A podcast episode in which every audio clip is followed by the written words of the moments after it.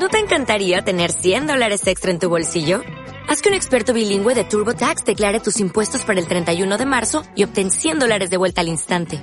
Porque no importa cuáles hayan sido tus logros del año pasado, TurboTax hace que cuenten. Obtén 100 dólares de vuelta y tus impuestos con 100% de precisión. Solo con Intuit TurboTax. Debes declarar para el 31 de marzo. Crédito solo aplicable al costo de la presentación federal con TurboTax Full Service. Oferta sujeta a cambios o cancelación en cualquier momento.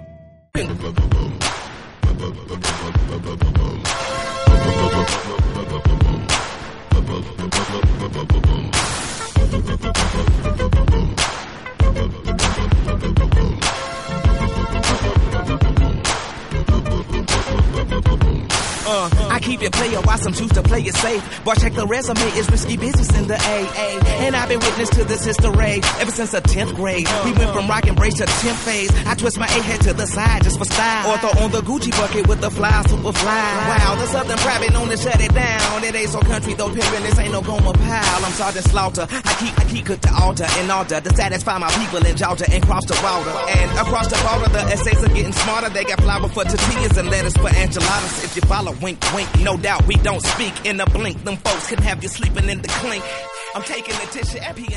Muy buenas a todos, bienvenidos una semana más a Back to Back, semana que empezamos con fuerza, con el gran Big Boy y su canción Sunterburg, canción que estuvo en la banda sonora de NBA 2K11 del año 2011, la canción es del año anterior, del 2010, y Big Boy recordar que es miembro de uno de los grupos más afamados de rap internacional como es Outkast. Y bueno, en esta edición pues hay que hablar. Hay que hablar de decepciones, hay que hablar también de alguna sorpresa positiva. Las clasificaciones en ambas conferencias están un poco locas. Y en el este lo que más nos ha llamado la atención, y a muchos aficionados, sobre todo aquí en España, es la clasificación de Boston Celtics. Están eh, los octavos en el último puesto que da derecho a entrar en playoff. Lo normal es que con el tiempo se vaya normalizando la clasificación y vayan subiendo puestos, pero la verdad que hay síntomas preocupantes de que a lo mejor estos Celtics no están encajando tan bien eh, como se esperaba. Para ello, pues hemos traído a un invitado, posiblemente una de las voces más autorizadas en lengua castellana para hablar de, de Boston Celtics. Pero bueno, no solo de Boston vive el hombre, entonces eh, hablaremos también de más actualidad, hablaremos también de la conferencia oeste. Hay varias cositas que comentar, hay equipos que inesperadamente están arriba, como pueden ser los Grizzlies, primeros en la clasificación en el oeste, los Clippers terceros y sorpresas negativas, por ejemplo, los Spurs están fuera ya de, de playoff, los Pelicans también, novenos, los Rockets han entrado pues ayer prácticamente con la victoria ante Detroit Pistons han entrado ya por fin en, en puestos de playoff. Y de todo esto y mucho más pues vamos a hablar con eh, gran parte de nuestro equipo habitual y con un invitado de excepción al que ahora mismo vamos a dar paso. Pues tenemos el inmenso honor de dar la bienvenida a una de las voces más reputadas y autorizadas para hablar de Boston Celtics en lengua castellana, como es Andrés Villar, uno de los fundadores y miembros del podcast eh, Despacho Celtics. Bienvenido Andrés, muchísimas gracias por estar con nosotros. No, gracias a ustedes por invitarme, es un placer. Y por parte de, del elenco de Back to Back, pues tengo el honor de presentar a Jorge, a Manu, a Sergio y a Toby. Bienvenidos a los cuatro, chicos. Hola. Hola. Buenas. Hola. Y bueno, vamos a entrar en materia porque yo creo que hay mucho de lo que hablar y además sabemos que en España hay una gran afición a, a, los Boston Celtics, una afición que se remonta prácticamente a los 80.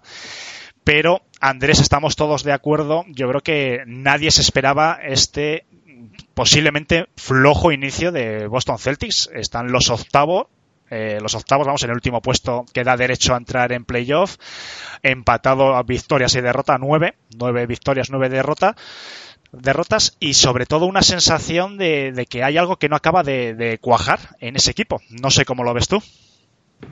Sí, en realidad, a ver, nosotros habíamos, habíamos anticipado que iba a ser un comienzo lento. Eh, lo que sí, bueno, hoy lo puse en Twitter, ¿no? No esperaba derrotas del tipo de la que hubo ayer, ¿no? La derrota ante Knicks.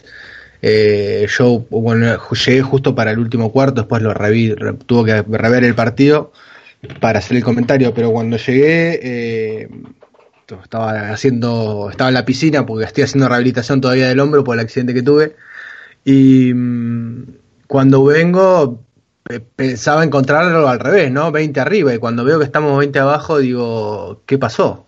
Eh, realmente es que no, este tipo de derrotas no, no las esperaba. Sí esperaba por ahí que le costara a Boston cuajar sobre todo eh, la cuestión ofensiva, teniendo en cuenta que, meter a Gordon Hayward en el esquema eh, iba a implicar eh, un cambio de roles por parte de, los jugadores el año pasado y que por ahí eso iba a llevar que la sinergia no sea la mejor, sobre todo en un comienzo, y llevar alguna que otra derrota mm, media sorpresiva, pero no esperaba el nivel flojísimo que está mostrando, sobre todo en defensa en los últimos partidos, yo diría más que nada desde cuando comenzó la, la, gira por el oeste hace un par de semanas atrás, no, una semana atrás, que, mm, bueno, parece que, fue empeorando, ¿no? Las sensaciones visuales que tenemos cada vez que, vemos a los Celtics son cada vez peores. Y ya, bueno, eh, un poco de preocupación hay, pero bueno, qué sé yo, hay que tener en cuenta que Stevens eh, generalmente se tira hasta bien entrado diciembre a hacer pruebas y, ver cuáles son los mejores emparejamientos, sobre todo quién, quién cuaja mejor con quién. Eh, así que por ese lado es como que tengo un poco de tranquilidad, sobre todo teniendo en cuenta que si nos ponemos a revisar, hoy, hoy lo, comentábamos con los chicos, en, estábamos preparando el podcast de la semana de esta, de esta, semana, ¿no? Y lo hablábamos por privado y decíamos, ¿no? A mí lo que más o menos me deja tranquilo es que si se ponen a ver el calendario y los partidos que ha jugado Boston, sus mejores partidos han sido ante los equipos de fuste. Eh, le ganó a Toronto, eh, perdió con Toronto y no más el primer partido, el segundo partido del campeonato, le ganó a, Sixer muy claramente, le ganó a Milwaukee y después ha tenido derrotas, eh, salvo la de, la de Utah, que digamos es un equipo más o menos del mismo fuste, siempre las derrotas han sido contra equipos más chicos, entonces quiere, quiere que creo entender que tiene que ver nada más con la cuestión de no saber manejar por el momento su rol de candidato, ¿no? Y ahí es donde tienen que emerger por ahí los, eh, los más expedientes en el plantel, tanto Horford como, como Kairi. Me parece que eh, pasa más, más que nada por ahí. El, el, papel de Hayward está siendo un poquito criticado, ¿no? En el sentido de que, bueno, parece que siempre está el riesgo, ¿no? De que cuando una persona tiene una lesión importante, pues el regreso, además, su lesión, pues un año prácticamente apartado, un curso entero apartado de la disciplina del equipo, pero bueno, parece que después de 18 partidos, en, general la afición y el mundo periodístico parece que esperaba que entrase un poquito más ya en una dinámica pues de bueno pues de que encajase más no quizás en, el equipo de, que aportase más bueno al fin y al cabo estamos hablando de una estrella consolidada pero parece no que hay una sensación de que le está costando quizás eh, arrancar en exceso o quizás progresivamente pues eh, sea algo que se solucione hay que tener en cuenta algo muy importante. Eh, se ha comparado muchísimo la, lesión que tuvo Hayward con la de Paul George, ¿no? La diferencia, que se recuerdan que Paul George se lesionó jugando para Estados Unidos, se rompió el tobillo de la misma manera que, Gordon Hayward, una, una lesión similar. Lo que ocurrió es que Gordon Hayward tuvo que ser intervenido por segunda vez, a comparación de, de Paul George en su momento. Eh, Gordon Hayward tenía previsto volver para mediados de marzo de este año. Ya tendría que estar jugando 5 contra 5 según las especulaciones que se tenía desde la franquicia en cuanto a la recuperación. Eso le iba a llevar que ya si en marzo estaba recuperado, para octubre, cuando tendría que, iniciar el training camp, más que nada septiembre, perdón, cuando iniciara el training camp, ya iba a estar por lo menos con, eh, con un rodaje de varios meses. La cuestión es que la segunda intervención que le hicieron a Gordon Hayward fue justamente en el mes en que tendría que haber vuelto a jugar 5 contra 5 y le demoró tres meses más el estar eh, recuperado nuevamente y eso le impidió llegar con timing prácticamente. El primer eh, entrenamiento que tiene 5 contra 5 es 5 días o 6 antes del entrenamiento, del primer entrenamiento. Si a eso le sumamos que prácticamente no ha jugado con sus compañeros todavía, me parece que es normal que, que esté ocurriendo esto, sobre todo con cuestiones de tipo físico. Si vemos, eh, le falta explosividad, eh, se lo ve lento, se lo ve con miedo, obviamente, a, tomar eh, decisiones de tipo explosiva yendo hacia el aro. Eh, creo que donde más se, se, está notando la falta de, timing o de confianza por parte de él eh, tiene que ver con ese tipo de situaciones en la que tiene que forzar el tobillo o tiene que eh, apoyar mucho su cuerpo sobre, sobre, el, sobre el pie que tuvo lesionado. Entonces creo que es normal. Eh, por ahí hay una falta de entendimiento también de la gravedad de la lesión. Es una de las lesiones más graves que te puede pasar jugando al básquet. Creo que después de después de tener un se te rompan los cruzados, creo que tiene que debe ser esta la, la segunda lesión más grave. Eh, así que creo que es una cuestión de tiempo y yo, bueno, lo comentamos en el podcast del despacho, eh, lo decía Sergio, ¿no? La otra vez, eh, Sergio Hernández, el compañero mío, y decía que, que, es normal esto y que es mal, que él pensaba que iba a estar hasta, hasta peor, teniendo en cuenta lo que le estoy contando, ¿no? Que tuvo que ser intervenido por la segunda vez. Y bueno, voy a dar paso ya a mis colaboradores y voy a empezar con, con tu compatriota Toby. Bueno, Andrés, eh, primero renovar el saludo. Eh, la bueno. verdad es, es, todo un placer tenerte por acá. Eh, pensando en todo esto que, que, estamos hablando sobre Hayward, que vos nos estabas contando, ¿crees que, que la solución sería que sea suplente, que, que, sea para que en la segunda unidad pueda tener más tiros y, y más uh -huh. lugar como para, como para rodearse o que tenga que seguir jugando o jugar con los titulares más minutos? para poder también agarrar química con, con, el equipo que tiene que llegar bien a los playoffs? Sí, es muy buena pregunta. Es la pregunta que todos nos hacemos, ¿no? Ahora, creo que, que Steven está dando un poco de indicios. Eh, los últimos partidos ha vuelto a la prácticamente a la alineación que el año pasado fue la que le dio mayor eh, eh, resultado a Boston, que es la de la de Kyrie Irving con Jalen Brown de 2, Jason Tatum de 3, Horford de 4 y Aaron Baines de 5. Si se, se fijan, los últimos dos partidos ha, jugado, ha iniciado así. Eh, y creo que tiene que ver también esto con una intención de Steven de que los jugadores vuelvan a sentir esa cuestión de eh, confianza de los compañeros con que tienen en pista, ¿no? Está tratando de, que vuelvan a, encontrar ese, mm, sentir común cuando, cuando jugás al, con tus compañeros. Entonces los, lo, ha, lo, ha, puesto en la segunda unidad eh, y le está dando por ahí un rol eh, más de armador, que es más o menos lo que yo había escrito en un, en un primer momento eh, en un artículo que había hecho para la página eh, para despachoceltic.com al principio de año, eh, con la vuelta de Hayward, que había dicho eso, que por ahí en un primer momento era conveniente que Hayward eh, tomar un rol de tipo más organizativo y no tanto de, tratar de definir o de, o de, situaciones en las que él te, tuviese que tomar responsabilidades con respecto al tiro a, o, a, ir a canasta y lo veía mucho más como una situación de, de, facilitador para no tener que forzar la cuestión física, ¿no? Y creo que Steven, bueno, en los últimos partidos está probando eso.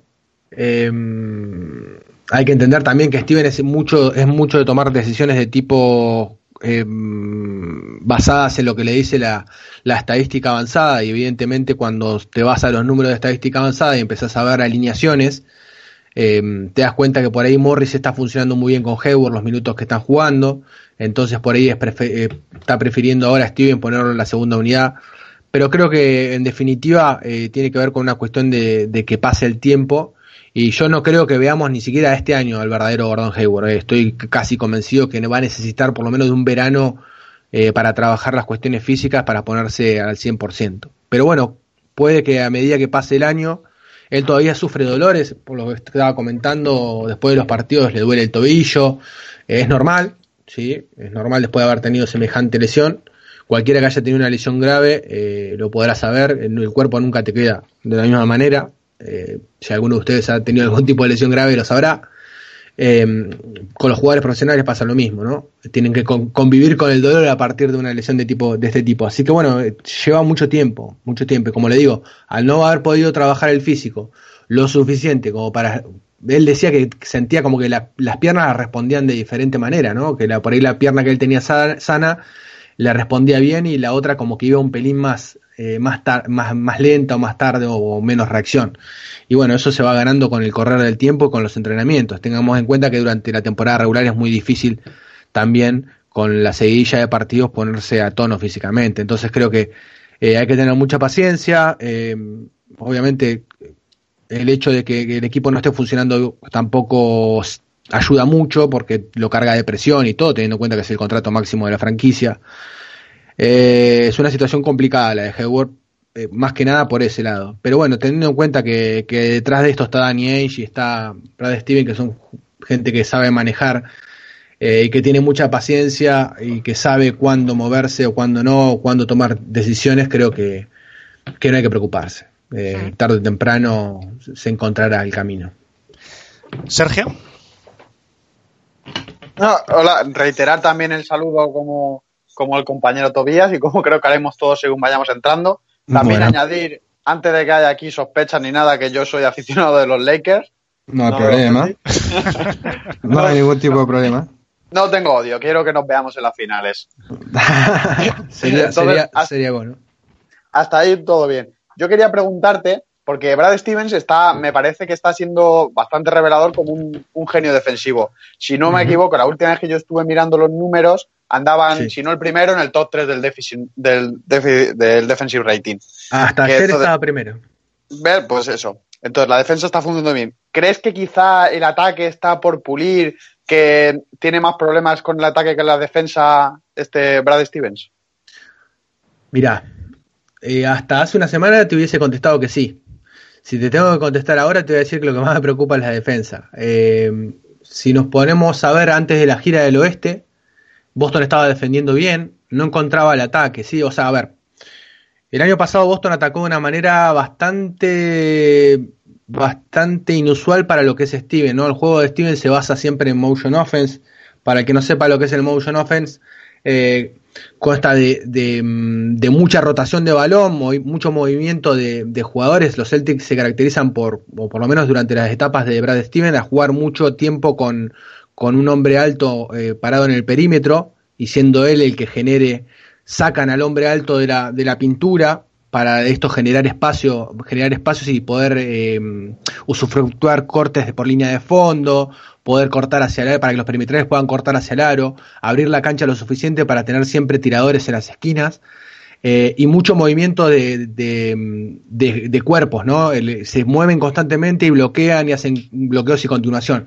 Ese tipo de ataque el año pasado se perdió, creo que fue más que nada por, por la lesión de Hayward y a partir de ese momento como que todo lo que se había practicado por ahí, lo que habíamos visto en los primeros partidos de, pretemporada se perdió y se recurrió a la emergencia y la emergencia fue jugar aclarados para, para Kyrie Irving y para jugar aclarados para, para Tatum en el poste o buscar mismatch. Eh, y este año, evidentemente con la incorporación de Hayward se vuelve a ver ese movimiento de pelota, se está tratando de, encontrar eh, a, los, a los jugadores en posiciones, en la mejor posición posible para tomar un tiro liberado. Boston es de los equipos que más tiros liberados eh, consigue en la liga. El problema es que no la está metiendo. Entonces, eh, el trabajo en sí, lo más difícil se está haciendo, que es mover la pelota y, liberar a los compañeros y, atacar los espacios. El problema está en que Boston está atacando muy mal el aro, los porcentajes de, acierto son muy por debajo de lo que los propios jugadores pueden dar y que ya han demostrado, o sea, que, pueden hacerlo. los lanzamientos de abiertos de tres están siendo a un nivel bajísimo. Entonces creo que tiene que ver nada más que nada con cuestiones de tipo de confianza o de, o de, no sé, más, más psicológicas que otra cosa. Lo que ha empeorado últimamente es la marca del pick and roll, algo en que Boston se ha especializado todo, por lo menos el tiempo en que ha estado Brad Stevens. Boston ha sido de los mejores equipos marcando el triple y el pick and roll.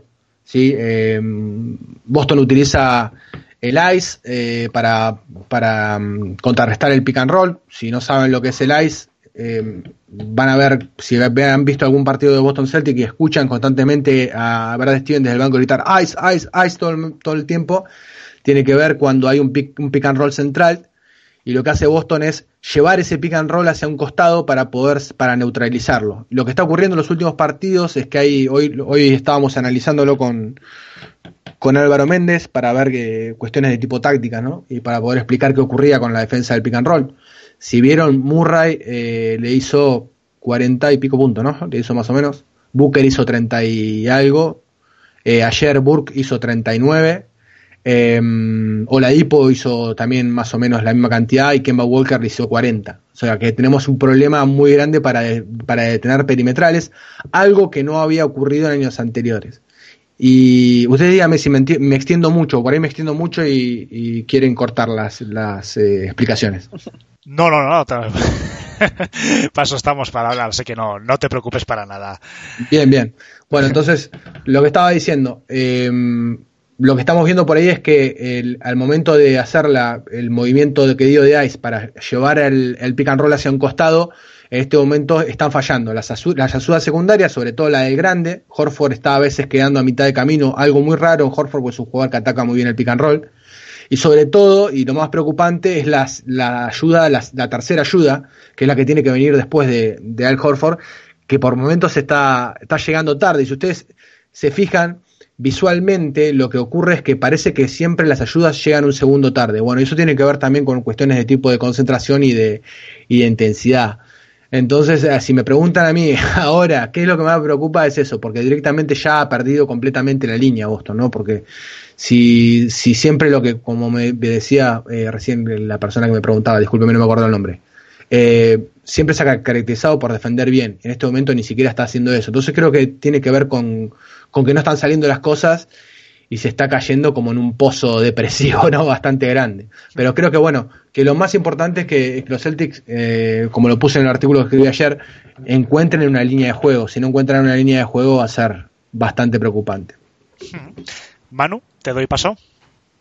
Sí, bueno, eh, también te iba a proponer a lo mejor otra una solución que pudiera ser a este juego de, Celtics. Lo primero de todo también, eh, darte las gracias ya ya te he dicho antes cuando hemos estado en, los prolenómenos del programa eh, que yo soy fan de Despacho Celtics desde 2016 por ahí y precisamente te eh, propongo una idea que a lo mejor, bueno, te la propongo a ti porque ahora de Stevens no se la puedo proponer, que ese, ese podríamos hacer un cambio de juego, a lo mejor al ritmo que llevaba Boston en esa temporada 2016-2017, hasta que se pueda resolver la crisis. Por ejemplo, un ejemplo perfecto es Memphis, lo que está haciendo esta temporada, es maravilloso.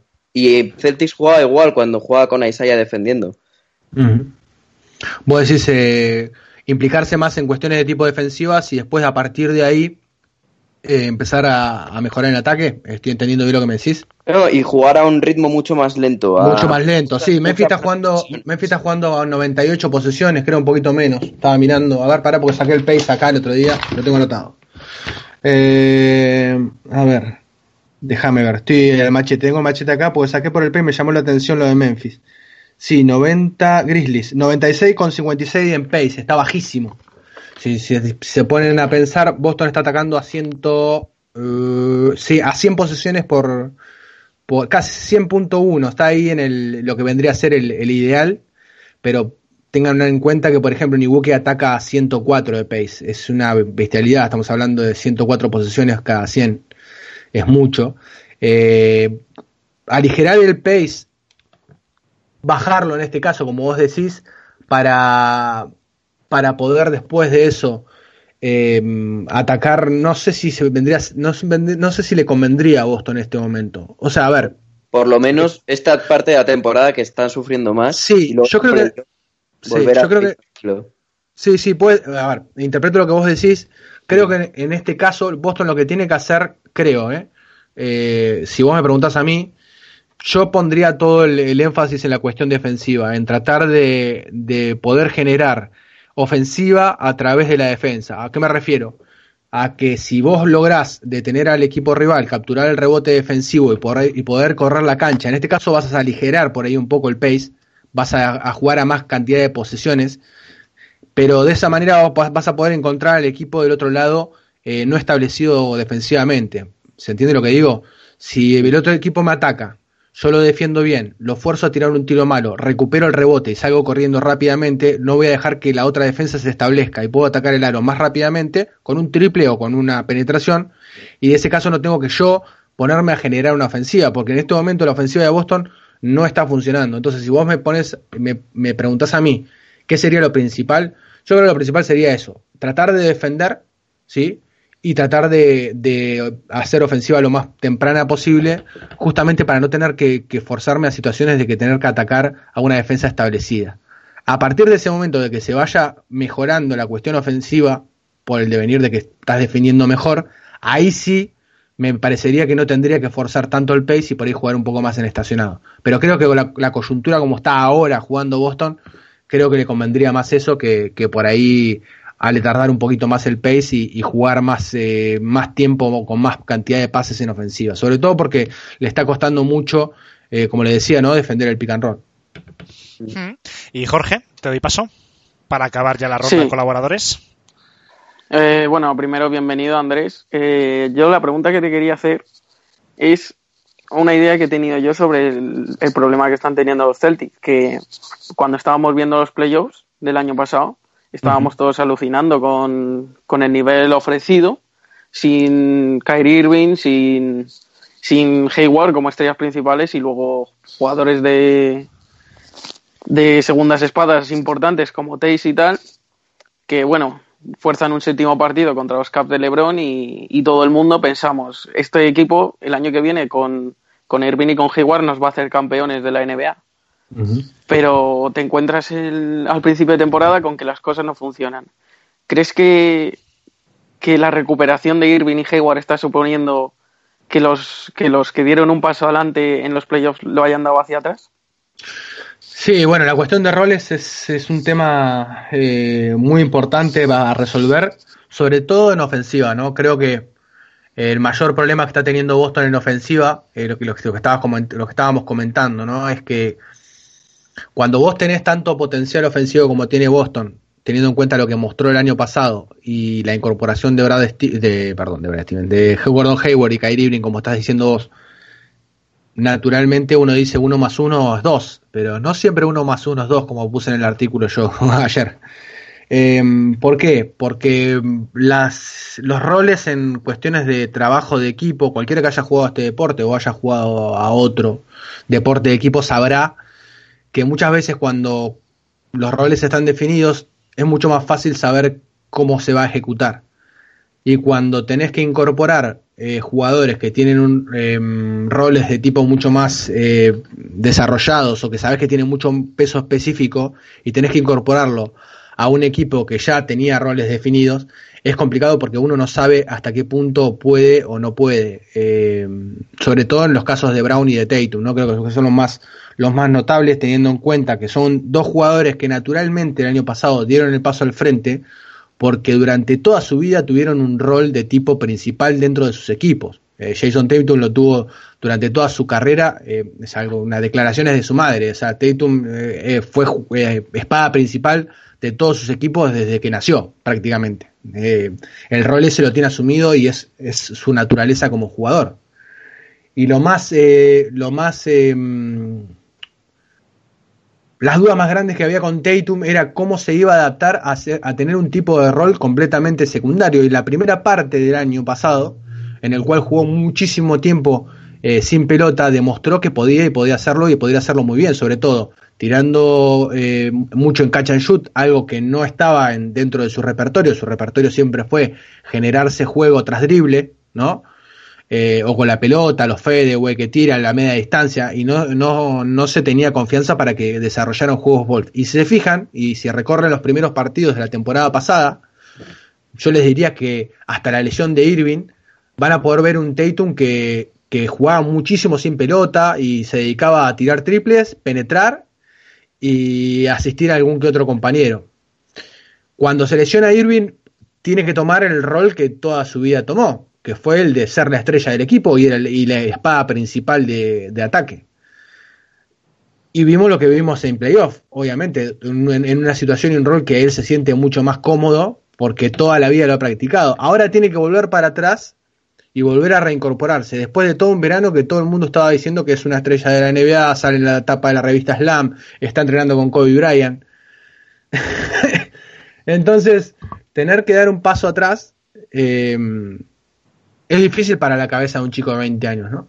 Y lo mismo, y esto puede aplicarse tranquilamente a lo que le pasa a Brown. Brown tiene que dar un, paso al frente, por ahí con un juego totalmente distinto al de Tatum, porque por ahí el juego de Brown, sobre todo en NBA, se ha desarrollado mucho más sin pelota y él siempre ha entendido por ahí un poquito más su rol, pero parece que también hay una parte de que él pensaba durante todo el verano que el crecimiento que había tenido el año pasado lo iba a poder replicar este, eh, pensando que iba a tener por ahí un rol eh, más grande que el que iba a tener. Entonces me parece que hay, una cuestión de, de, de, entender cuáles son los roles nuevos de cada uno, de entender cuál es el peso específico que se tiene en el equipo, y eso va a llevar un tiempo.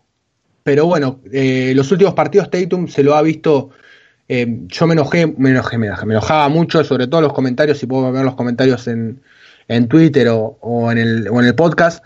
Hemos pedido mucho que Tatum dejara de tirar tiros de media distancia, de que, de que haga no un juego tan Kobe Bryant, sino un juego mucho más Tatum en la, la, primera parte del año pasado, porque esa es la parte más efectiva y es lo que juega Boston, ¿no? Tirar triples e ir hacia el aro, que es lo más efectivo y lo que le, lo que requiere, lo que le requiere el equipo adelante. Entonces creo que tiene que ver más que nada con eso, con la readaptación de los roles, y no se extrañen que, que Gordo, que Gordo Walker, discúlpeme, que Jalen Brown, por ahí posiblemente más Jalen Brown que Tatum pase a la banca en uno de estos partidos, porque creo que, que tiene que ver también con esto de Steven de, tratar de volver a ubicar a los jóvenes en su, en su lugar, ¿no? Hay una cosa, yo creo que la mayoría estamos de acuerdo con que, uno de los problemas de este inicio de curso para los Celtics está siendo la defensa perimetral. Defensa donde era especialista Avery Bradley. Fue un uh -huh. error dejarle marchar eh, con tanta facilidad en su momento a Pistons y ahora eh, que está en Clippers, vamos. Le tenían que haber intentado pues eh, hacer una renovación acorde a, a, la calidad que estaba demostrando en ese momento a nivel defensivo. ¿Le está pesando a Celtics su marcha? No, no, creo que creo que la, coyuntura era esa, no quedaba otra. A Eric Bradley había que pagarle un contrato de 20 millones, por lo menos lo que estaba jugando y lo que iba a requerir mínimo 20 millones por lo que estaba jugando y lo que le estaba dando a Boston. Eh, había que hacer el espacio salarial para traer a Hayward y no quedaba otra. Y sobre todo teniendo en cuenta que el reemplazo natural lo tenía en el equipo, que es Marcus Smart.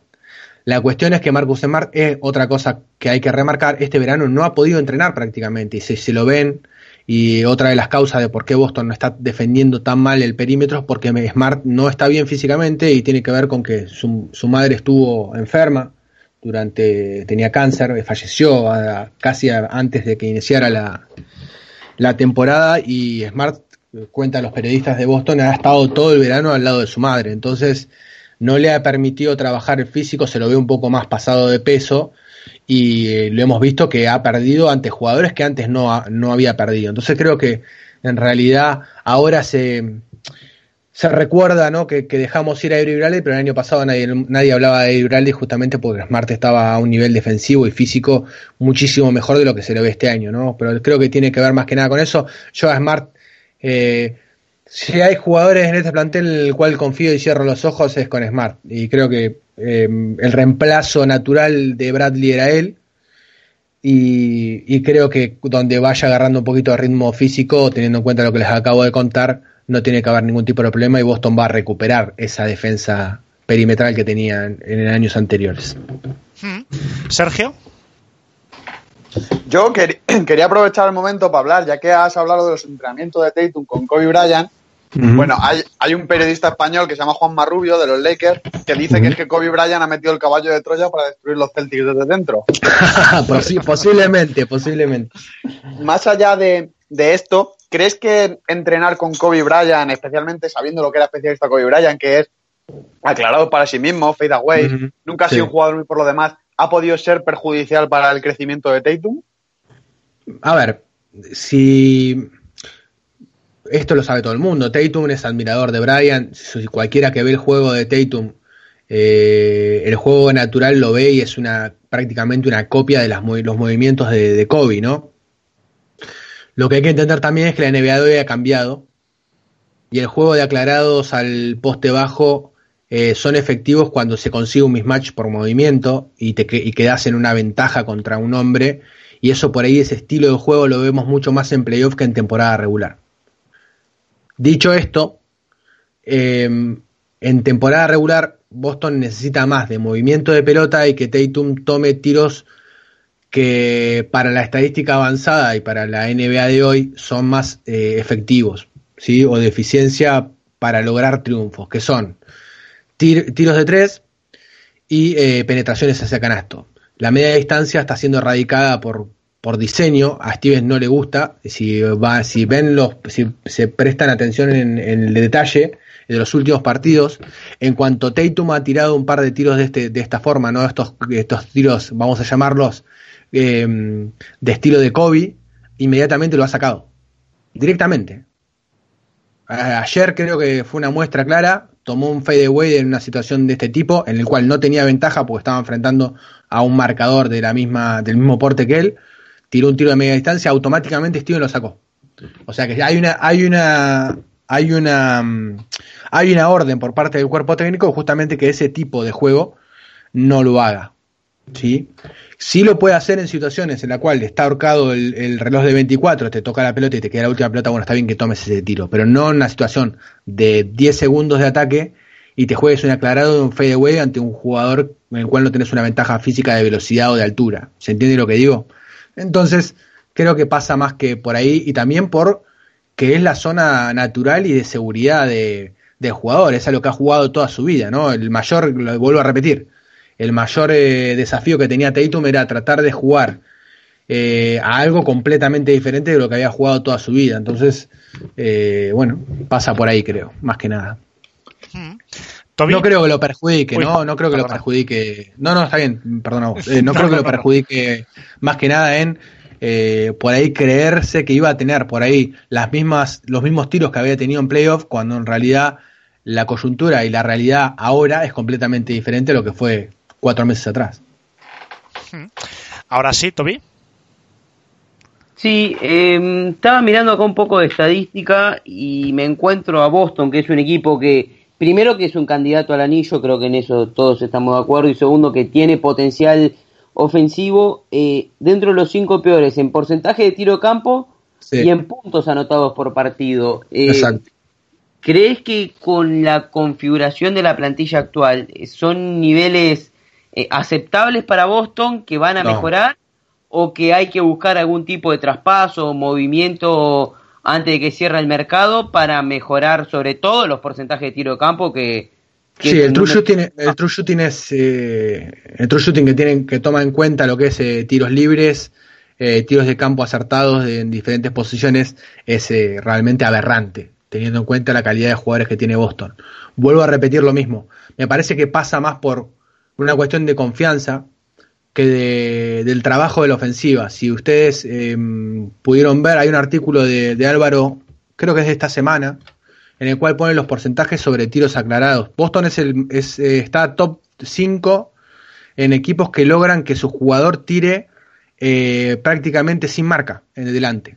Eso tiene que ver con el movimiento de pelota que estábamos hablando en un principio. ¿no? Boston está moviendo la pelota bien en ofensiva, está liberando los tiros, están tomando tiros abiertos abiertos y completamente abiertos, ¿no? Los wide open shot, los wide open shot, lo que dicen los Yankees, el wide open shot, eh, Boston es el top 3 en eso, pero evidentemente no está siendo efectivo y creo que pasa más que nada sabiendo que esos mismos jugadores el año pasado convirtieron, por ejemplo, Horford tiró el 40% en triple, este año está al 20 y pico.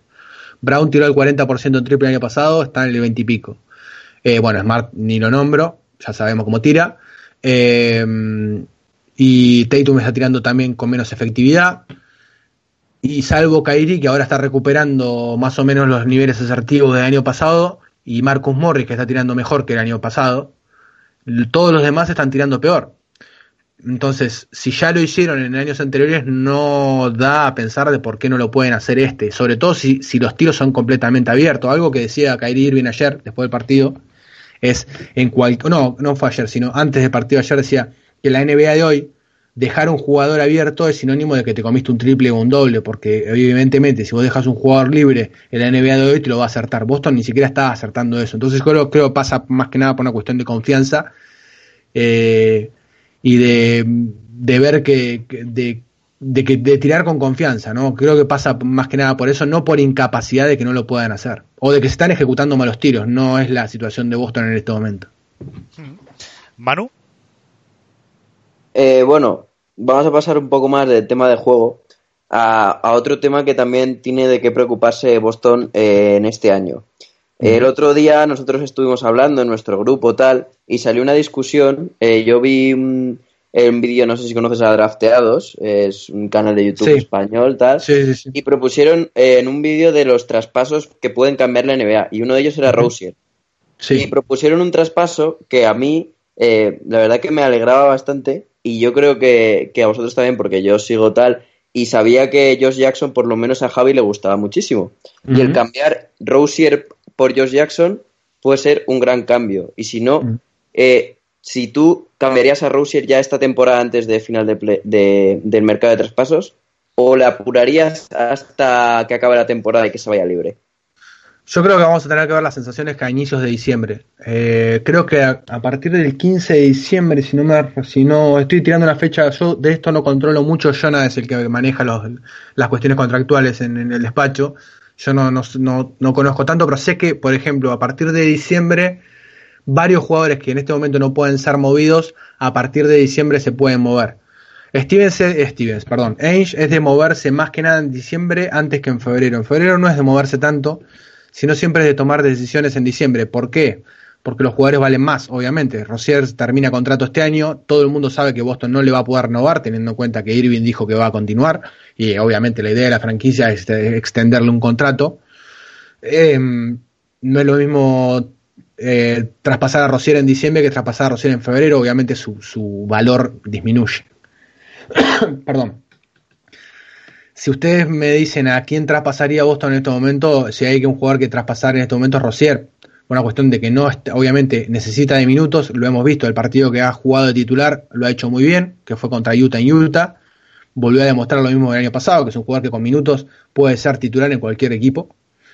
Eh, ese partido se fue como a los 24 puntos, jugando muy bien, sobre todo siendo muy efectivo y no perdiendo la pelota, y siendo efectivo también hasta defensivamente. Y ahora se lo ve bastante perdido en la rotación, ¿no? Como que es un jugador que necesita de tiempo para, para poder, eh, sobre todo porque es un jugador muy efectivo, ¿no? En, cuestiones de, de- efectividad, entonces necesita de, volumen y necesita de tiempo para tener impacto. Entonces creo que, pasa por ese más que teniendo en cuenta que Marcus Morris está rindiendo un nivel que es el otro, que es, que es Spearing Contract, eh, está jugando muy bien y está siendo fundamental para el equipo en este momento.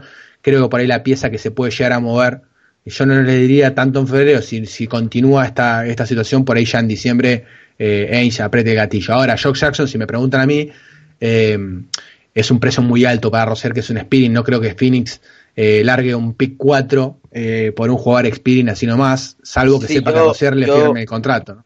Sí, yo aparte, el- en ese traspaso, obviamente uno por otro, a mí me parece bastante, aunque a muchos compañeros de aquí les pareció que, que era Boston el que salía beneficiado, o sea, que era, eh, perdón, Phoenix el que salía beneficiado, meterle a lo mejor una de las rondas que tiene este año, que tiene de Grizzlies Sí. o de Mm. Clippers, aunque sean protegidas, pero Ujú. meterles una primera ronda a un equipo que además lo necesita y darles la capacidad de tener a Rosier como el restringido para este verano, yo creo que salen ganando las dos partes, además. Ahí. Sí, sí, puede ser un, a ver, puede ser un, un traspaso factible.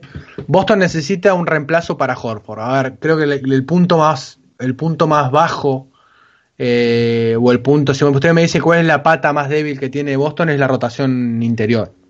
Eh, creo que no hay un perfil como el de Horford detrás. A partir de que Olinick se fue de, de Boston, más allá de que, de que algunos no les guste Olinick por cuestiones de, de tipo, bueno, los que sabrán, a mí, los que se me conocen saben que es un jugador que a mí me gusta mucho y lo que me gusta justamente porque tiene un perfil muy parecido a Horford, en el sentido que sabe armar la ofensiva, él había sido base durante la mayoría de su carrera y después con el, con el salto que dio de altura se, se convirtió en pivot, pero él, él, era base. Y Boston arma mucho ofensiva con el, con el grande arriba, ¿no? Ahora se lo está trabajando a Williams en ese sentido y, por ahí le va a llevar mucho tiempo porque el perfil de Williams es más de un Capela que un Horford, pero necesita mucho trabajo para poder hacer un tipo de, juego como el que estoy describiendo. Entonces, creo que le convendría más un perfil de cuatro abierto que un, que un Jackson que es un alero prácticamente que es símil los que tiene Boston, ¿no? Que, que tenemos eh, eh, amplia mayoría de aleros. Tengan en cuenta que tienen a Hayward, a Morris, a Brown, a Tatum, a Ojeleye. O sea, ya hay muchos aleros. Hay demasiados aleros. Creo que más allá que a Steven le gusta jugar sin, posición, sin posiciones establecidas y que el sueño húmedo de Steven por ahí es jugar con cinco aleros, si, me preguntas a mí, eh, creo que por ahí le convendría a Boston encontrar un 4, ¿no? Un 4 de un, de, un perfil más Horford y que le vendría un poquito mejor. Jorge.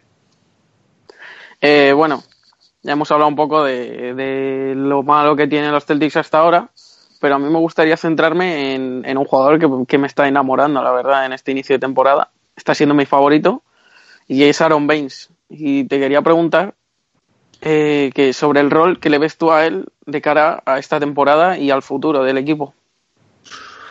Y Aaron Baines fue, la, la verdad que cuando lo, cuando lo adquirió Boston, con Álvaro estábamos muy contentos, porque sabíamos de lo que Baines era capaz, sobre todo defensivamente, es un jugador, eh, si ustedes lo observan a Baines, es un jugador que se comunica muy bien defensivamente, que habla continuamente, que siempre está bien posicionado, que, mm,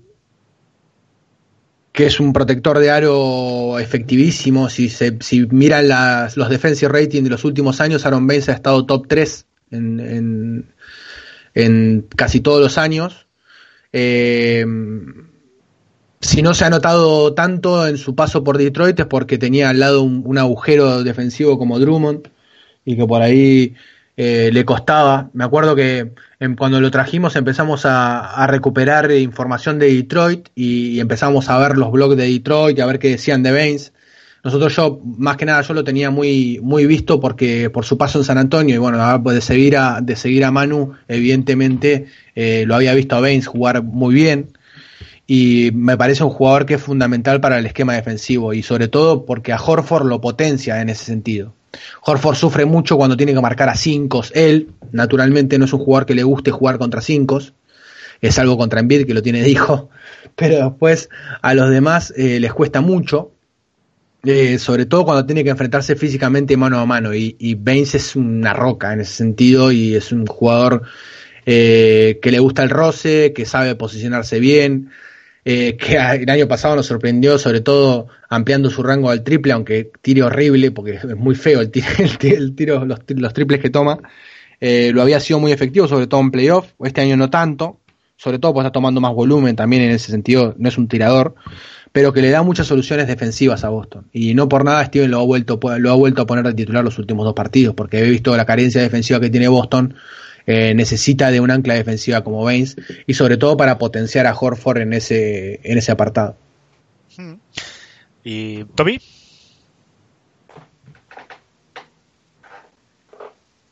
A ver, yo quería, mm, como para ir cerrando, eh, Boston, si hay algo que le sobra para el futuro, son rondas. Uh -huh. ¿sí? Eh, vos decías ahí lo de que falta un 4, una referencia defensiva. Eh, a, creo que a todos por defecto se nos viene el nombre de Anthony Davis. eh, ¿Qué estarías dispuesto a traspasar para tener a Anthony Davis en Boston de todas las rondas y todos los activos que tienen? Y sí. si crees que es un movimiento posible o que podría ser Danny Ainge. Bueno, vamos a arrancar porque este año no se puede.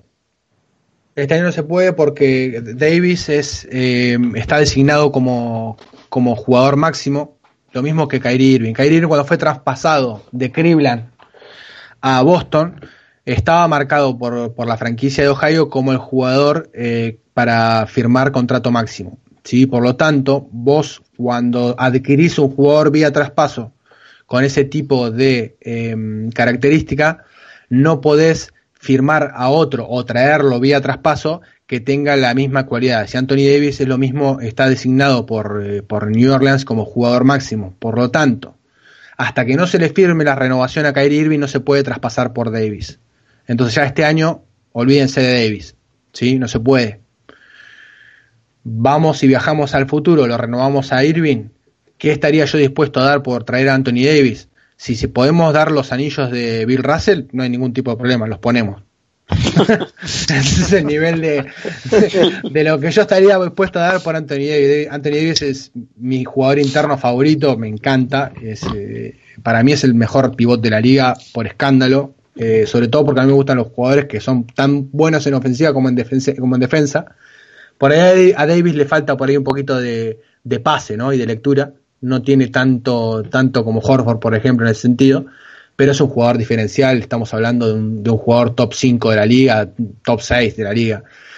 Eh, ahora, si bajamos a la realidad eh, y pasamos a qué le puede llegar a, qué puede llegar a dar eh, Danny Ainge por, por Anthony Davis, y bueno, en ese caso el contrato que se le firma se le firma a Smart este año de 10 millones tiene que ver también por el lado por también para poder meterlo en un futuro traspaso eh, Boston no tiene salarios de ese tipo para poder meter en traspasos por jugadores que cobran bastante, ¿no? Y obviamente New Orleans no, no es sonso si va a alargar a su jugador franquicia porque se quiere ir o porque entra en esta nueva modalidad de, preagencia que tienen los jugadores, ¿no? Que se quieren ir de la franquicia en el caso de que, de que Anthony fuerce un, un traspaso, ¿no? O se quiera ir. Estamos hablando de muchos supuestos, ¿no? De y si si pasara. Yo calculo que bueno, que Jalen Brown o, Jason Tatum tiene que ir en el traspaso, evidentemente alguno de los dos va a tener que salir. Eh, y evidentemente otro jugador más para, para cuadrar salarios.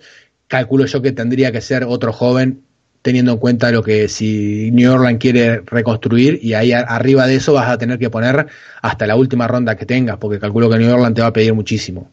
Eh, sería lo normal.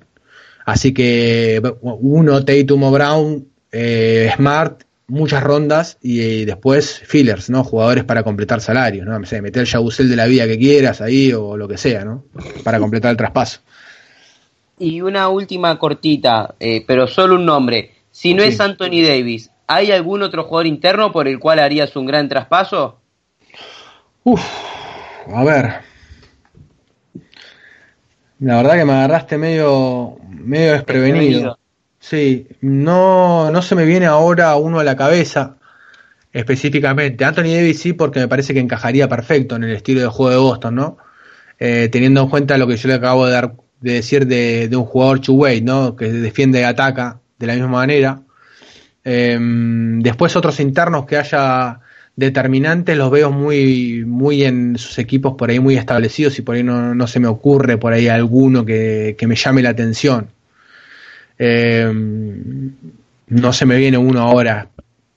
Realmente, si tiene nombre si te podría decir, bueno, puede ser o no, pero realmente ahora no se me viene uno a la cabeza que le pueda llegar o que pueda impactar tanto eh, en cuestiones de tipo de juego y todo. Oye, Carme, Carmelo Anthony está en el mercado, a lo mejor os interesa. Está sí, precio de lejos, saldo. Lo, lo, más lejos de Boston posible, me Menos bueno, mal pues, que no tenemos a Iñaki hoy. Sí, sí, pobre hombre. Tenemos un, en el equipo a un amante Carmelita. incondicional de Carmelo Anthony. A una Carmelita, sí.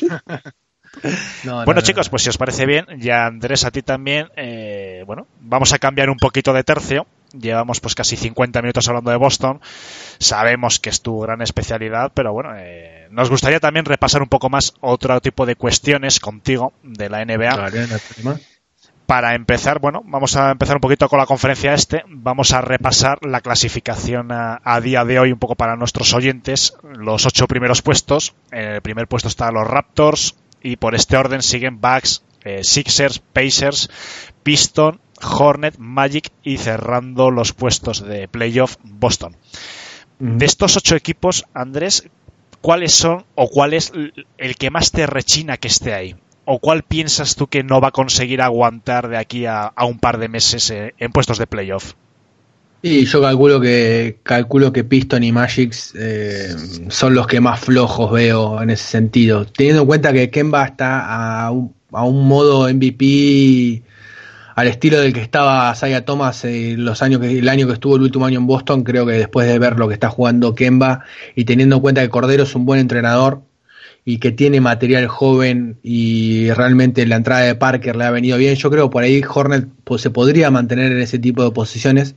Magic está jugando bastante bien, eh, quizás eh, entre como, como colista por ahí de este grupo, pero creo que el que más me rechina es Pistons en ese sentido. Por lo menos de lo que yo he visto a Pistons jugar, me parece que va muy corto de, va muy corto de rotación. Eh, depende demasiado de lo que pueda hacer Griffin y, Drummond. Y mm, es el que más, más me rechina que esté ahí. Eh, después los demás creo que están ordenados como pensaba. Hay alguien quien esto, no está ahí y que es eh, algo, hay un equipo que a mí me gusta mucho, que lo vengo siguiendo hace muchos años porque realmente me está gustando mucho el trabajo que están haciendo eh, para reconstruir la franquicia, que son los Nets. Eh, creo que, que si encuentran la bueno, ahora se lesionó Levert y es una complicación bastante, bastante complicada para lo que es la ofensiva de, de Brooklyn pero el otro día lo vi un ratito, lo vi los últimos dos cuartos con Miami, lo vi jugar muy bien, muy solventemente. Tiene un grupo joven muy bueno. Eh, Atkinson es un, un, entrenador que a mí me gusta mucho, que entiende, que entiende mucho de qué va esto. Tiene un grupo joven muy bueno y ahora se lo ve a un Russell mucho más patrón, mucho más tranquilo, por lo menos en los partidos que he observado yo, y tienen uno de los internos que más me gusta a mí de, los, de la camada joven, que es Jared Allen, que es un, me parece uno de los internos más, más subestimados que hay eh, de esta camada joven que ha venido ahora. Y que me parece que es un jugador que puede llegar a tener un potencial defensivo muy importante. Y que si, lo trabaja lentamente puede ser. Y creo que por ahí Net se puede llegar a colar dentro de los ocho. Pero obviamente los puestos de abajo. Hmm. Y después creo que, después era lo que pensábamos, ¿no? Creo que Toronto, Milwaukee, eh, Indiana, con el trabajo que viene haciendo ya del año pasado, sobre todo que se reforzó bastante bien y bueno, la Dipo sigue en ese nivel altísimo. Eh, sí, creo que sí, creo que Pistons es el que más ruido me hace. Magic está jugando bastante bien, sobre todo el otro día lo vi también con, Toronto. Le sigue faltando un pelín ¿no? de talento, pero, pero bueno, Busevich ha retomado por ahí su, su, senda con el ataque un poquito mejor, está un poquito mejor defensivamente también, que es algo que siempre se le requirió a Busevich. Pero bueno, eh, tienen un buen entrenador también. Eh, sí, sí, sí, le diría que, Piston por ahí es el que más ruido me hace. Y bueno, pues la misma conferencia, la conferencia oeste, eh, la misma pregunta, perdón, en la conferencia oeste, que para repasar un poquito a, la audiencia, los ocho primeros puestos, tenemos a los Grizzlies en un sorprendente primer puesto, Blazers, Clippers, Thunder, Warrior, Nuggets Lakers y los Rockets cerrando los ocho primeros puestos. ¿Qué equipo te rechina más y quién piensas que, pues, eh, de los últimos puestos seguro que entran eh, en playoff y que ahora mismo estén fuera? Bueno, Rockets no va a terminar en, ese, en esa posición, va a subir más. Eh, sobre todo después de la salida de Carmelo, lo, vi, es el equipo que más vi. Después, justamente después de la salida de Carmelo, vi un par de partidos. Los he visto ya prácticamente con el mismo nivel defensivo que estaban teniendo el año pasado. Eh, sobre todo porque Ennis eh, está reemplazando bastante bien en lo que el trabajo que hacía Arisa. Eh, no tiene el agujero negro que es Carmelo en el medio de esa vorágine. Están jugando por ahí en situaciones mucho más parecidas a lo que era el año pasado, ahí con ese tándem de, de, esos tres jugadores de núcleo ofensivo que son Harden, eh, Chris Paul y no me sale el, tercero, que es el sexto hombre, no me puedo acordar cómo era. Cómo era. Eh, Eric Gordon. Eric Gordon. Eh, creo que ese núcleo está, está jugando mucho mejor. Bueno, llevan cuatro victorias consecutivas, si no me equivoco, cinco. Eh, ya han retomado el. Se han retomado más o menos y creo que van a subir, ¿no? No sé si terminarán como terminaron el año pasado primero, no lo creo. Pero van a estar ahí. El, que más me sorprende es Clippers. Realmente no, no pensaba que Clippers iba a, desarrollar el juego que está desarrollando. Y de Grizzlies hay algo que yo me quería fijar y quería ver exactamente cuál era el, cuál era el contra quién contra qué equipos habían jugado, ¿no? Porque me sorprendía que estén tan arriba. Eh, no sé si han jugado contra equipos contenders, no me parece que ha jugado por ahí con equipos de media tabla, estoy diciendo una pavada por ahí, pero quiero saber exactamente contra quién jugaron porque no me sorprende que estén tan arriba. Em, y yo creo que no van a estar ni, no, ni locos, van a mantenerse ahí, ni siquiera creo que terminen en el top 5, creo que van a caer por ahí. Puede que entren a playoffs, pero no creo que estén en el top 5. Y mm, si me dan a alguien que me ha sorprendido, la verdad que yo no pensaba que los Lakers cuajaran tan rápido. Sobre todo, bueno, se ve que la, entrada de Chandler le, les ha, los ha potenciado defensivamente. Eh, y bueno, con LeBron a nivel competitivo sabemos que Lakers se va a meter en playoff. Espero, espero ver eso. Y a ver, después están más o menos lo que pensábamos, ¿no? Sí me estoy sorprendido con el nivel de Blazer, que ya venía del año pasado, pero los veo jugando a un nivel altísimo, sobre todo en ofensiva. Hmm. Sobre todo en ofensiva, los veo jugando muy bien en ofensiva. Bueno, voy a pasar a mis colaboradores por si te quieren hacer alguna pregunta general de la NBA. Eh, Sergio, voy a empezar esta vez por ti. A ver, a ver, sí. Yo quería preguntarte que se, quitando los Celtics, por supuesto, ¿qué equipos Sí. ves peleando en el, en el este o en oeste por llegar a un sitio lejos? ¿Cuáles crees que son los, los verdaderos candidatos de, a estas alturas, ya con lo que hemos visto? A mí Toronto me da mucho miedo. Mucho miedo. A mí me parece que Toronto tiene, tiene la plantilla perfecta para destruir a los Celtics, siempre lo digo. Eh, y sobre todo una, una plantilla preparada para, para contrarrestar, contrarrestar versatilidad. Eh, tiene cuerpos muy largos, muy móviles, defensivamente muy buenos. Eh, el tándem ese Anunobi, Van Vliet, eh, Siakam, eh, Ibaka, eh, bueno, ahora Leonard, que volvió al nivel más o menos del que estaba antes. Defensivamente tienen un potencial altísimo. Al que más flojo lo veo es a Lauri, pero creo que va, va a terminar volviendo a su ritmo ofensivo. Es un jugador que a mí que me gusta mucho. Y creo que Toronto es el desafío más grande que tiene Boston en este año. No, y no lo digo porque está primero, lo dije esto antes de comenzar la antes de comenzar el, campeonato y en el despacho me decía, eh, nah, ve, Toronto, siempre lo mismo. Bueno, a mí realmente es un equipo que me da mucho miedo y sobre todo porque a Boston le cuesta un Perú ganarle, siempre. Sobre todo en Canadá, creo que hace nueve partidos o diez que no lo ganamos en Canadá. Y después, la verdad que el paso adelante que ha dado Niwoki con se sabía, ¿no? Ya sabíamos que con Budenholzer se le iba a sacar, con un entrenador en serio, iba, le iban a sacar lo, lo mejor a, a, ¿no? Pero los veo por ahí un pelín por debajo de Toronto, los veo por ahí cortos que dependen demasiado de Giannis. Y más allá de que está mejor y está más potenciado que en años anteriores, lo veo corto de talento a nivel global con respecto por ahí a Toronto. Y Sixer va a estar ahí, obviamente. Para mí es eh, veo finalista de conferencia o va a estar ahí peleando, pero también es el otro equipo que, que realmente lo veo, lo veo bien preparado, sobre todo con la entrada de Butler, que a partir de la llegada de Butler parece que, que han encontrado por ahí eh, un jugador que, que le faltaba, sobre todo a ese equipo le faltaba un, veterano con ese tipo de deporte, ¿no? Eh, para moverle un poquito la, eh, sentarlos un poquitito de culo a, a Nvidia y a Simons que por ahí se, se, les va un poquito, ¿no? Son muy chicos, son muy chicos, son muy jóvenes y necesitan por ahí de una guía, una guía veterana de ese, de ese calibre. Que JJ Reddick sea el, el, el veterano que mande ahí me, me, me, chirriaba bastante, ¿no? Creo que por ahí con la entrada de Butler van a estar ahí, pero yo creo que esos son los dos equipos, evidentemente, que, que, que son los que van a estar peleando ahí hasta el final. Hmm. Manu. Bueno, antes hemos hablado sobre el traspaso de Rosier y uh -huh. ahora te voy a proponer una especie de juego, el, el, un qué preferirías. Te voy a dar tres opciones. Hemos hablado vale. antes de la de Josh Jackson. Son sí. tres equipos que están justamente necesitados de un base, que tienen sí. eh, activos jóvenes, con lo cual tienen un contrato muy bajo hasta dentro de un buen par de años, que haya que renovarlos. Y tienen a lo mejor, eh, pues entre la necesidad y, y, los jóvenes, un fit perfecto para encajar el traspaso. Que uh -huh. son Josh Jackson, como hemos dicho antes. El mismo caso de Josh Jackson, o sea, el mismo equipo sería Michael Bridges, Jonathan Isaac, que a lo mejor puede ser un poco más arriesgado, pero sí. como lo vería está bien en Boston.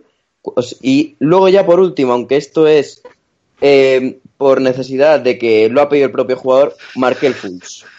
¿Cuál de estos cuatro te quedarías antes por Rosier, por un traspaso en Rosier? Bueno, Fultz ni loco. Ya, arranquemos, arranquemos por ahí. Eh, ya zafamos de, gracias a Dios, Sainz se le prendió la lamparita ese día, vio algo en Boston que no le gustó y apretó el gatillo y los trajo a Tatum Eh, voy a estar agradecido cada, cada día que me levanto y veo eh, alguna información de full, digo, gracias Dios. gracias Bueno, Dani. A lo mejor no se hubiera lesionado en Boston. No, no, no, pero evidentemente ya había algo que no, que no estaba. Mm. Ayer eh, salió un artículo en The Athletic eh, justamente que hablaba de que, de que en el entrenamiento de esas 48 horas que estuvo en Boston antes de, Mm. de, de que salieran los rumores ya había estado, el entrenamiento no había sido muy bueno y que Ainge evidentemente vio algo que no, que no le gustaba. Eh, así que ese lo descartamos. Eh, Isaac es un jugador que a mí me encanta, eh, es un fetiche mío, lo sabe. eh, Javi se calienta mucho porque es el tipo prototipo de jugador que a mí me gusta mucho, ese tipo de cuatro. Necesita de mucho trabajo, está muy verde todavía, pero es un jugador que, que me gusta mucho, sobre todo por la versatilidad que tiene, por la envergadura, que es un jugador muy largo, que se desplaza muy bien, que tiene un potencial defensivo muy alto que si logra eh, modificar un poquito la cuestión asertiva con el tiro puede ser un jugador muy importante y bueno, que tiene que crecer físicamente, es muy flaco Jonathan Isaac, pero es un jugador que me gusta mucho. Lo que no sé si Toron, si, perdón, si Orlando estaría dispuesto a desprenderse de un jugador eh, con tanto potencial por un Spirit, no salvo que Rocier le diga, mira, sí, te firmo el contrato, eh, me voy a quedar en Orlando. Claro, sería el, sería el mismo caso que, que el de antes en Phoenix. También Claro, exacto. posibilidad de restringir el Sí, y aparte sí. ronda, una primera ronda. Y Bridges me encanta, también es otro, otro jugador y otro prototipo de jugador que me gusta mucho y que es un prototipo hasta diría... Eh, para, ¿me dijiste cuál? Ma- eh, Michael Bridges. Michael, el de, Michael, sí. es el de- Phoenix. Phoenix. El de Phoenix. Sí, es un jugador que me encanta. Eh, y que tiene un prototipo muy Horford. Te diría que estaría entre, Isaac y Bridges. Eh, Bridges por ahí está más formado físicamente que, que Isaac, pero a Isaac le veo por ahí más potencial que, que a Bridges en ese sentido. Es Y un ya- jugador más joven y todo, sobre todo más joven que, que, que Bridges. Jackson ¿Qué? también descartado entonces. A mí Jackson no me gusta. Hmm. A mí Jackson me parece que es un cabeza loca que no, no, Hmm. ha tenido demasiados problemas ya en, el- en su etapa universitaria, con el alcohol, con golpear mujeres, cosas que no, no, no son de mi agrado. Hmm. Y no lo metería, no lo metería en el vestuario de Boston. Y ya de momento que se negó, en su momento se negó a venir a hacer entrenamientos a Boston. Sí, menos. sí, eso me acuerdo. Bueno. Sí, sí, creo que Bridges o, Isaac. Pero bueno, sí, sí, eh, son dos buenos eh, trades, obviamente. Vale, eh, Jorge. Te hemo- te hemos preguntado un poco a nivel de equipos sobre los candidatos al anillo. A mí me gustaría que nos dijeses cuál es tu pronóstico para el MVP de la temporada, viendo que, que está siendo uno de los años donde muchos jugadores están liderando como nunca sus equipos, LeBron, eh, Antetokounmpo, Embiid, incluso Harden, que desde que ha vuelto de su lesión promedia 29 puntos. ¿Quién crees que puede ser? ¿Quién me gustaría y quién creo que va a ser? Por ahí va a ser.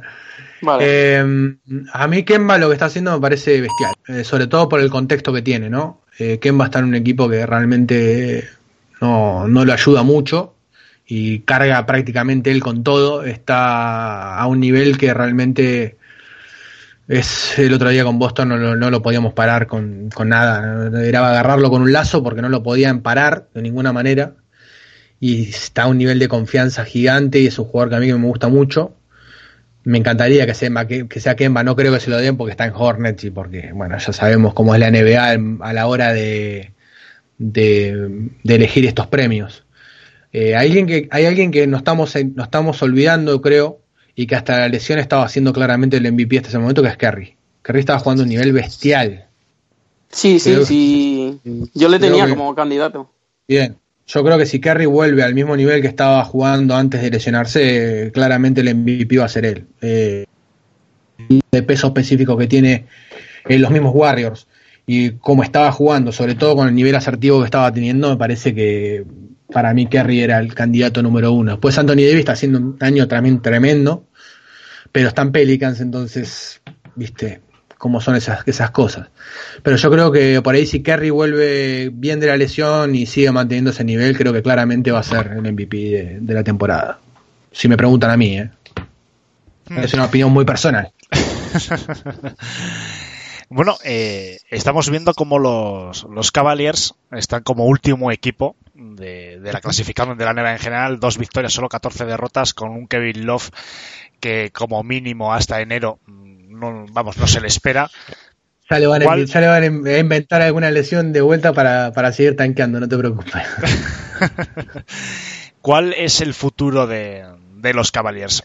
Quizás eh, una reconstrucción rápida en base a Kevin Love y una posible pues una primera, segunda o tercera ronda de este draft o tú piensas que les va a costar remontar que quizás ha sido un error eh, a mí la renovación, de Kevin Love, sí te iba a decir eso. A mí la renovación de Kevin Love me llamó muchísimo la atención. Me llamó poderosamente la atención. Eh, creo que fue más una renovación estilo Griffin ¿no? Que la renuevo para después traspasarlo con un contrato ya, ya eh, en su haber y por ahí es más fácil para un equipo que quiera adquirirlo y tenerlo mayor tiempo. parece que va a ir por ese lado.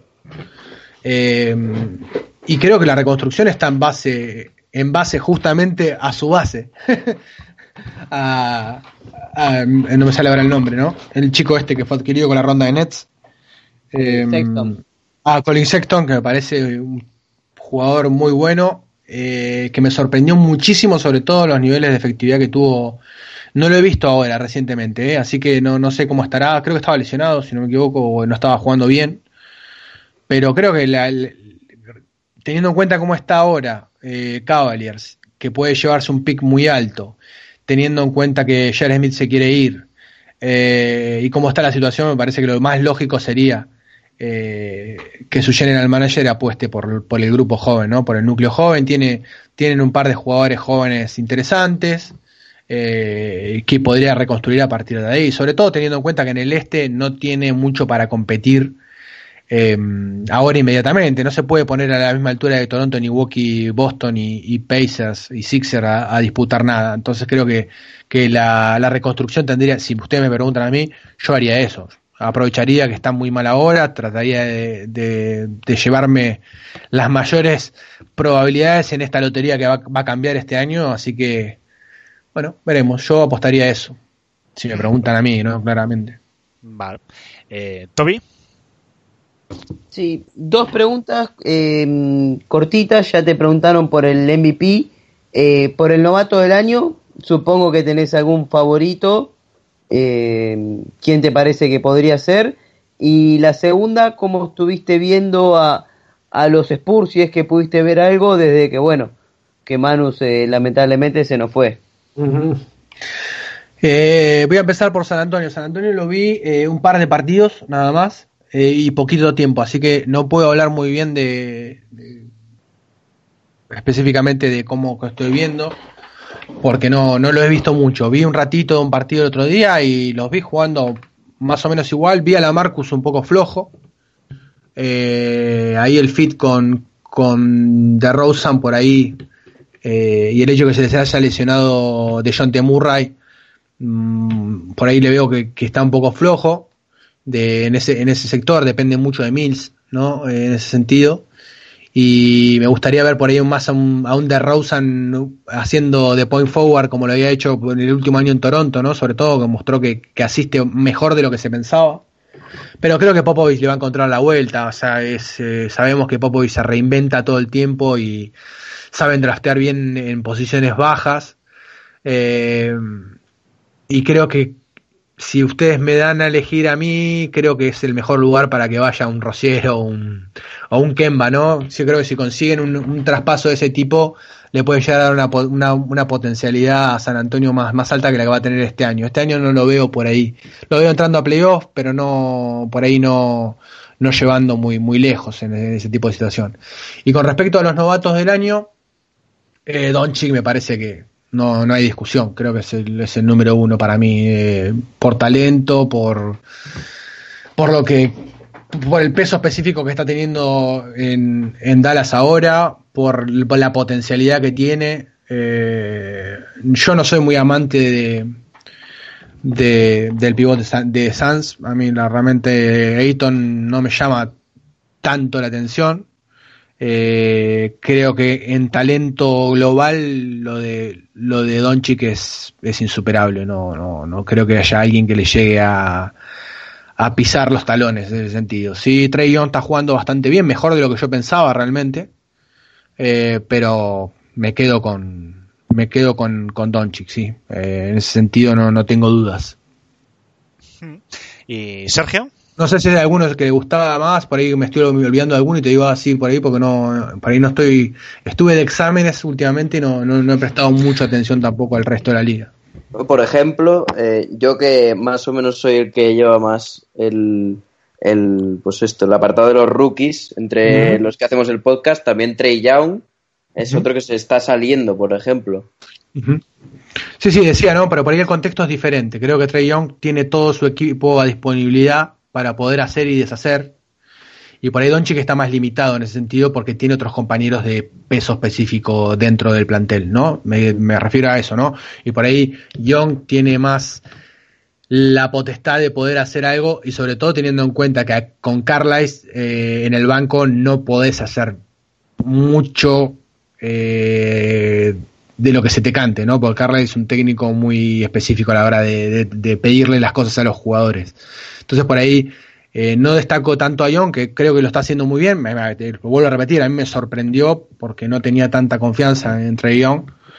Pero me parece que teniendo en cuenta el contexto que tiene, pondero por encima lo de Doncic que lo que está haciendo Young. Ahora sí, Sergio. Sí, yo quería preguntarte, que me ha extrañado que nuestro compañero Manuel, que está muy arriba con los Grizzlies, no lo preguntas específicamente. ¿Qué, te parecen los Grizzlies? ¿Te los crees, no te los crees? ¿Los ves con muchas posibilidades, con pocas? Obviamente creo que todos estaremos de acuerdo en que no van a aspirar en principio al top 3 de su conferencia, pero sí que parece que están siendo muy peleones y que van a conseguir por lo menos luchar los playoffs. Bueno, la idea al principio de año era recuperar el Grit and Green, ¿no? Creo que era la misión número uno que, habían planteado desde las franquicias y no, temo equivocarme con esto, creo que lo he leído en varios lugares de que la idea era de recuperar esta cuestión de la defensa primero y tiene jugadores para hacerlo y hacerlo muy bien en ese apartado. Eh, a mí los Grizzlies es un equipo muy fetiche para mí porque me gusta mucho, soy muy amante de Conley, es un jugador que me gusta mucho, eh, Jamaica Green es un jugador que me gusta mucho también, ni hablar de Gasol. Eh, y me parece que tienen un núcleo joven muy interesante, que digo, por ahí se caracterizan más por la cuestión de, tipo defensivo y por ahí no tienen por ahí algo, pues me estoy equivocando y hay alguno que me estoy olvidando, por ahí el que, el que siga Memphis me podrá, me podrá corregir. Pero si Conley y Gasol están bien, no me extrañaría ver a los, a Grizzlies peleando. Es un equipo muy molesto, que, que si tiene la, la, defensa entre ceja y ceja le va a complicar la vida a cualquiera. Eh, tiene un entrenador que me gusta mucho, y la verdad que, me sorprende que estén tan altos. No me sorprende que estén ahí teniendo en cuenta lo que digo, ¿no? Conley y Gasol me parecen jugadores superlativos. Y que más allá de que Gasol ya tiene sus años, eh, me parece un profesional de la puta madre y un jugador muy bueno. Y que sumado a Conley y al, y al, y al te vuelvo a repetir, a los jóvenes que tienen, eh, no me extraña que, estén peleando, ¿no? Eh, o por lo menos que sean un, hueso duro de roer para cualquiera que se lo cruce en playoff. Y bueno, eh, para ir un poco finalizando eh, este repaso que estamos haciendo a la NBA, los Lakers van a estar, no este año, pero quizás el próximo, peleando directamente por el anillo, o quizás LeBron y un segundo una segunda estrella, ¿no? Que posiblemente llegue el próximo verano. Quizás se queden un poco corta eh, en un oeste tan tan competitivo, o quizás nos van a sorprender y, LeBron va a conseguir llevar a otro equipo a unas finales. Yo creo que claramente Lakers se preparó para el año que viene, no para este. Evidentemente, si vemos la conformación del plantel de, de los Lakers salvo el núcleo joven de Kuzma, Ingram y Lonzo, después todo lo demás son contratos de un año para desprenderse de, de ellos el año que viene y poder traer eh, eh, a la gente libre que, más le, le piacha a, Lebron. Creo que va a ser la clave esa. Este año va a pelear ahí en playoff, no lo veo obviamente en la final, no creo que le dé el cuero para, sobre todo por la profundidad que tiene, no le veo cuero para, para pelearle a Warriors de mano a mano o a los mismos Rockets. Sí, eh, me parece que si el año que viene logran traer un agente libre de, calibre o dos, porque van a tener espacio para dos, eh, bueno, a partir de ahí ya podremos hablar de, otra cosa, ¿no? Este año creo que no, no, ni siquiera Magic tiene perspectivas de que, de que se vaya a pelear muy, muy entrado los playoffs. Sí que por ahí el objetivo es meterse en playoffs, eso seguro. Teniendo un animal competitivo como Lebron en el equipo, no creo que se aspire a menos. Eh, y bueno, me gusta por ahí esta faceta también de Lebron eh, liderando a los jóvenes. Eh, hay jugadores en Lakers que me gustan mucho. Yo soy muy amante de Hart y de Alonso. A mí Alonso es un jugador que me gusta muchísimo. Eh, no tanto Kuzma, al cual tengo mis, mis restricciones. pero bueno, Ingram es un jugador también que, que tiene mucha potencialidad, sobre todo va a aprender mucho a manejar en posiciones de point forward en que que es que creo el lugar donde mejor Ingram se, se desenvuelve y que por ahí ahora teniendo a Lebron en el equipo no lo, no lo explotan tanto en ese tipo de situaciones. Eh, y que ese, ese es por ahí el punto que más me, llama la atención, eh, porque bueno, porque Ingram eh, cuando lo vimos en Duke tenía por ahí una... Mm, tomaba un rol mucho más de, point forward, ¿no? Y es donde más se destacaba. Y después la que la otra cuestión de Ingram que me, hace un poquito de ruido es la cuestión física, porque no, lo hemos visto evolucionar físicamente en estos años, desde que ha llegado a la liga, y es un tema que, eh, sobre todo para definir con contacto, más allá que este año, por lo menos los partidos que yo he visto los Lakers, hace rato que no los veo, pero los partidos que vi al principio de temporada, eh, lo vi un poquito mejor, definiendo mejor con contacto y todo, pero le falta un pelín de masa muscular, ¿no? sobre todo lo veo muy delicado a la hora de lesionarse pero creo que la potencialidad está, es un jugador maravilloso, a mí me encantaba, realmente esa camada me gustaba mucho, eh, era mi elección, pero bueno, los Lakers nos la arrebataron con el 2 y nos quedamos con Jalen Brown, que no, no, estoy, no estoy para nada insatisfecho, pero bueno, es un jugador que me gusta mucho. Eh, y después creo que Alonso, si logra, si logra apartarse de, de, toda la cuestión mediática que hay con su padre y toda la boludez me parece que, que es un jugador para, eh, perfecto para, para Lebron, eh, para jugar al lado de Lebron, eh, sobre todo por su capacidad de, defensiva, que no la era en, la universidad, pero ha destacado que es un jugador muy inteligente, por ahí le cuesta en el uno contra uno Alonso, ¿no? Cuando lo atacan uno contra uno, por ahí le cuesta un poco, pero es un jugador que, que en sistema se desenvuelve muy bien, que sabe leer muy bien lecturas de pase, que en Horn es uno de los mejores marcando el Horn de la NBA, eh, y que bueno, se arregla un poquitito el, tiro para jugar más off-ball con LeBron, eh, puede ser un arma puede ser un arma a, tener en cuenta si obviamente le agregan talento, ¿no? Vuelvo a repetir, me parece que no, este no es el año de Los Ángeles, el año, el año, el año que viene seguramente se adquieren a, alguna gente libre de calibre, eh, estaremos hablando de otra cosa. Y bueno, por ir ya haciendo las últimas preguntas, Manu, creo que tienes algo preparado por ahí. Sí, bueno, eh, como buen Celtic que eres, supongo que eh, estarás alegre de la destrucción que se va a venir en el vestuario de Washington, después de, las peleas que hemos tenido, sobre todo en 2017. Eh, de ese vestuario te quiero hacer una pregunta, y a mí el, que, el jugador que más me llama la atención es Bradley Bill, y le veo precisamente en un equipo como Charlotte, que se habla esta semana, que se ha interesado en él. ¿Cómo le verías tú para Charlotte? Y, luego Bill dentro del esquema de Charlotte. Sí, perfecto. Lo veo perfecto. Me parece que es lo que necesita Kemba. También necesita alguien que le, que le ayude en el, en el frontcourt. Eh, sobre todo un jugador que juega muy bien de catch and shoot, que no le va a quitar pelota. no le va a quitar pelota a Kemba. Eh, me parece que sería un movimiento ideal. Ahora, la cuestión es eh, cómo pueden lograr ese traspaso. Ahí ya empezamos a ver si, si, es factible o no. Veo más factible saliendo a Kemba de Hornet que por ahí trayendo Bill a, a, los Hornet mismos. Sobre todo por las cuestiones de tipo salarial, Hornet está bastante complicado con los, con los salarios que tiene. Eh, ya eso lo veo más complicado, más complicado. No sé qué traspaso podrían hacer para poder traer a Bradley Bill a, a Hornet. Ahora, en cuestiones de tipo táctica, me parece que sería ideal que, que Kemba tenga un alguien que, que, comparta el peso específico en ataque eh, y más teniendo en cuenta las características que digo, ¿no? Que, que bueno, Kemba está jugando también bastante osbol ahora, pero podría hacerlo tranquilamente en ese tándem con él y lo veo muchísimo más eh, complementario a Bill con Kemba que a Bill con, con John Wall, claramente. Por ejemplo, eh, tenemos aquí el otro día estuvimos hablando de ello también, eh, una propuesta de traspaso sería, por ejemplo, Batum Sí. como para igualar contratos y Sí, luego meter a Malik Monk, a Malik Monk, a Billy y una primera ronda. Ahí les metes dos jugadores de futuro más una primera de Charlotte por Bradley Bill.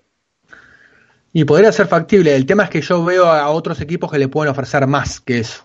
Mm. ¿Se entiende lo que digo? Eh, no me parece un mal traspaso, me hasta me parece un traspaso real, ¿sí? Eh, que es factible, es un traspaso bastante bien armado. Eh, mm, lo veo factible que se pueda hacer, pero creo que por ahí a Bill hay, equipos que le podrían dar más. Y sobre todo si, si querés reconstruir, porque te querés sacar a. eh, te querés sacar de encima contratos y traer jugadores jóvenes por ahí, picks eh, que Washington por ahí no tiene tantos, eh, por ahí buscaría un traspaso con otro equipo, ahí que le pueda dar más rondas o algún jugador joven más. Pero bueno, no, no parece un mal traspaso para nada, eh, es factible. El tema es lo que te digo, ¿no? que por ahí hay equipos que le pueden dar un poquito más a... No sé ahora exactamente quién, pero bueno, el otro día estábamos viendo y especulando eh, con traspasos para, para traer a Bill eh, de otros equipos y habíamos encontrado un par de equipos que le podían dar un poquito más de lo que le puede dar Washington, ¿no? En ese sentido. Hmm. Eh, Charlotte, perdón. Pues bueno, chicos, eh, algo más que se quede en el tintero.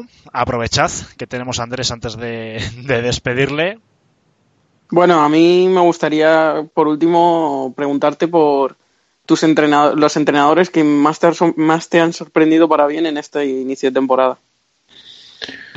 Eh, bueno, Borrego, eh, bueno, sabíamos que viene del núcleo de viene del núcleo de Popovich y se sabía que es un jugador, es un técnico muy bueno y probado.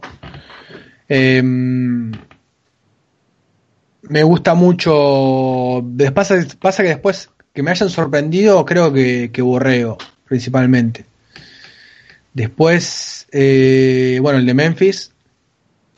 eh, no me sale el nombre ahora. Bickerstaff. Bickerstaff. Me gusta mucho. Y bueno, el trabajo que están haciendo los Kings, eh, un entrenador que también a mí me gustaba, bueno, otro ex Grizzlies, que en su momento mucho no entendí el la desvinculación de, del entrenador, eh, lo está haciendo muy bien realmente. Eh, sobre todo potenciando a jóvenes que hasta ese momento no, no y estando en el circo que, que es Sacramento, ¿no? Que teniendo en cuenta con la gente que tiene que lidiar, me parece que está haciendo un, buen trabajo. El otro día cuando salieron los rumores de que lo querían desvincular, ya estaba diciendo otra vez los Kings haciendo cagada. Eh, pero bueno, me ha sorprendido, me está sorprendiendo bastante. Creo que esos dos por ahí, eh, por ahí se me estaba olvidando alguno o no lo tengo presente, pero, pero sí, sorprenderme. Si me preguntabas mis favoritos, eh, los míos son el top 3 es ordenar, ordénenlos como quiera, pero Spoelstra, eh, Stevens y, y Carlisle me parece que son los, los tres. los tres Popovich. ¿no? Eh, dije Popovich, eh, Carlisle y Stevens. No, agregaste Y Spoelstra. Spoelstra, por- y Spoelstra. Bueno, cualquiera de los cuatro, eso, sí, no, son. A mí Popovich no me gustó lo que vi los últimos años. Por ahí por eso lo saqué, lo saqué del. Los últimos del- dos años del- no fueron buenos, pero. no, no, bueno. pero bueno, es, es un entrenador de la puta madre, no lo podemos negar. A mí Carlisle es un entrenador que me encanta. Cada enfrentamiento que tenemos con Dallas es una lucha táctica con Steven que la desgrano. Me siento a ver los partidos dos o tres veces porque la cantidad de ajustes que hacen los dos eh, durante el partido es, es para sentarse con un helado y ponerte a disfrutar de lo que es el conocimiento de básquet que tienen esos dos muchachos y sobre todo para ajustar en el partido. Y Spolstra es un entrenador que a mí me encanta, sobre todo defensivamente, me parece insuperable. Me parece que, que que tiene un conocimiento de, de la esquematización defensiva que como no tiene nadie y que fomenta una cultura de, de trabajo y de esfuerzo que, que yo soy muy de esa. Me gusta mucho, realmente.